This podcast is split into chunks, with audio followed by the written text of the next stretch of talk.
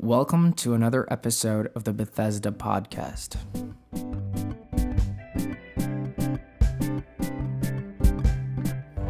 Hi, this is Silas Davies, and this is the Bethesda Podcast.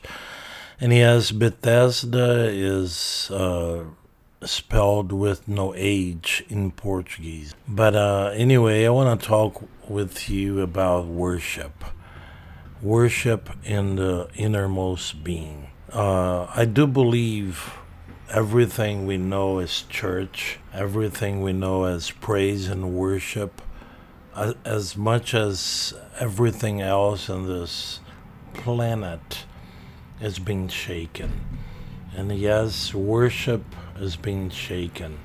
And the way we are supposed to worship the Father, He is looking for something deeper in our hearts. And um, uh, worship um, has to be freed from that concept of only the congr- congregational moment, which, by the way, I love congregational praise and worship. But I'm talking about a deep experience between each one of us, lovers of God and our Father. And my concept, or what the Holy Spirit has been showing me, is that this deep waiting on the Lord, deep silence, many times uh, is more effective in presenting ourselves and bowing our own hearts, minds uh, before the Father. I do think that we as sons of God must um, change. The gospel of the kingdom is a gospel of radical change. And the change is not into something just different than what we are to begin with. But the change is so we can carry the image of the Son, Jesus, is uh, described in Romans chapter 8. We were predestined to carry uh, His image. And the Father wants us to have that. And uh, there is a way when Jesus says that he only would uh, do what he would see the Father doing, or he only would say what he, he would hear from the Father, there is a way to find that key in worship, in this deep meditation worship. I'm not talking about meditation as the as you know a fad meditation that we see out there. I I'm talking about the biblical meditation. I'm talking about meditating on the Word of God, singing the Word of God, and my personal experience starts with uh, Matthew chapter six. And I want, and I know the Lord Jesus Christ here is talking about prayer, but I want to use the same principle uh, to talk about worship, and that's um, let's dive into it. Matthew, Matthew six, uh, verse five says, "When you pray, do not be like the hypocrites." For they love to pray publicly, standing in the synagogues and on the corners of the streets, so that they may be seen by man. I assure you and most solemnly say to you, they already have their reward in full. But when you pray, go into your most private room, go into your secret room. And the secret room is not necessarily a place. Obviously, people do have prayer rooms in their homes, but I'm not talking about that. Uh, it can be anywhere because the uh, pri- most private room is your heart before the Lord. Uh, verse 6 again, Matthew 6 6. Uh, but when you pray, go into the most your most private room, close the door, and pray to your Father who is in secret. And your Father who sees and uh, what is done in secret will reward you. And um, it's interesting because you close the door, you do not allow noises or thoughts. Um, there is a way to wait on the Lord where we can fix our mind on His Word and His presence, His love, in such a way that we can uh, make sure that nothing will distract us. We are uh, easily distracted by many things, but we are uh, being called. I feel like the Holy Spirit is teaching and calling us to a deeper worship. Uh, it's interesting because in uh, Psalm 51, David says, The Father desires truth in the innermost being. And then in John chapter 4, uh, the Lord Jesus Christ says that the Father is looking for uh, those worshipers who will worship the Father in spirit and in truth. So there is a connection there. The Holy Spirit will show you sons need to mature by learning this silent, deep worship before the Father. And yes, I do love congregational worship, and we'll have that. That's going to be uh, most awesome. And I, I do think it's going to take a new dimension. It's not going to be just a show or an opportunity for uh, bands to sell their CDs, which I'm not going there approving or disapproving. That's not my point here. My point is a deep experience of worship. Many people think that they only can go to a church or to a, a Christian event or worship event, and that's when they are worshiping. I want to connect with something deeper where you and the Father are alone in that secret room and you worship Him. There is nothing greater than His presence. And um, continuing here uh, on Matthew chapter 6, um, in verse 7, he says, And when you pray or when you worship, do not use meaningless repetition as the, the Gentiles do, uh, for they think that they will be heard because of their many words. So think about words and let the Holy Spirit worship the Father through you. Verse 8 So do not be like them praying as they do, for your Father knows what you need before you ask Him. Pray and, and and here we go. Here the Lord Jesus Christ is going into the whole uh, prayer teaching, and he says, "Pray in this way: Our Father who is in heaven, hallowed be your name." And that's how we start our deep, personal, secret, innermost worship, exalting the Father. Exalt Him, admire Him just say words of commitment.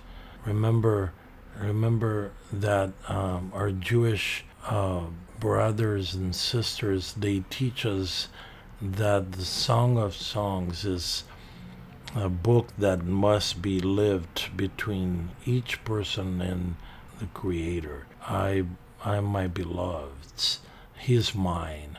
I belong to Him start saying, Lord, I love you. You are most exalted.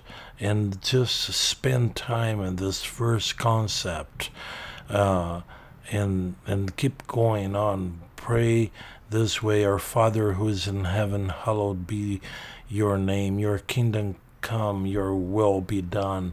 And make sure you are saying that from your heart, from your soul, your body with intensity, with fire in your innermost being, saying, I want your kingdom.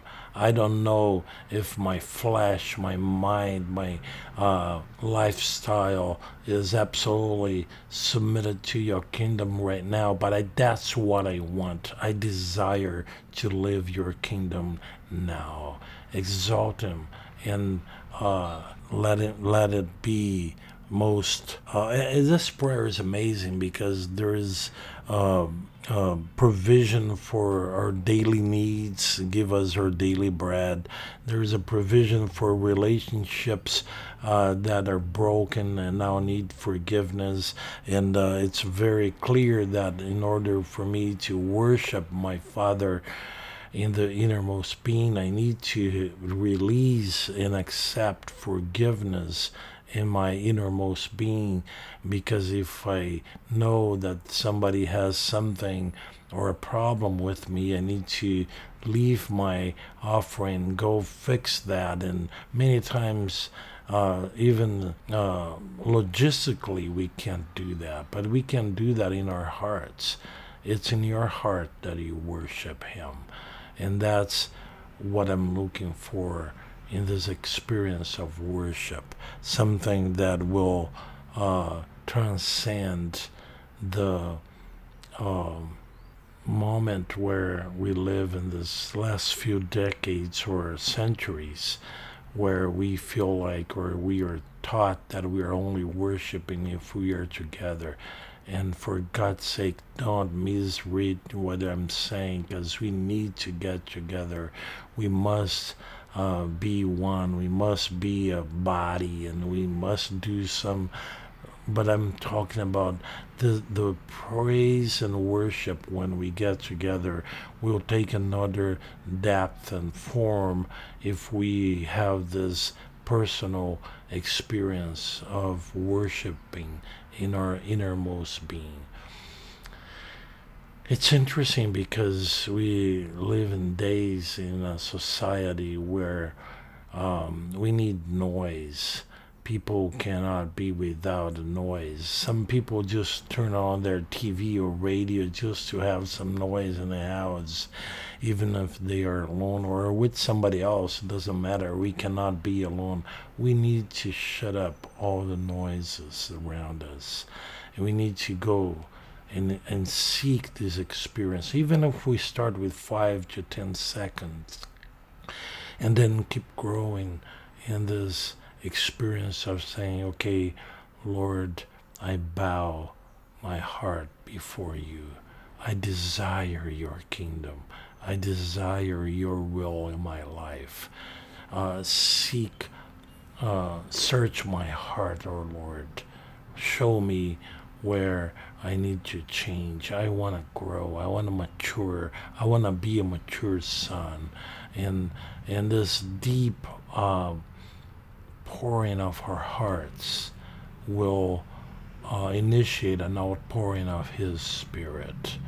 I tell you, you need to pour our hearts with no fear. Many people still fear confession. And it's interesting because David in Psalms say they, he says that when I kept my sins to myself, I got sick. But if I confess my sins, I got released. Psalm 32. So for God's sake, open your hearts. There is no greater joy than confess before the Father all our faults with no limits with no uh, fear of rejection. But that's part of wanting and desiring this worship in the innermost being because we do have a clean we do want to have a clean slate we want to be worshipers that he seeks for i finish here uh, reading John chapter 4, verses 23 24. I'm reading an amplified version.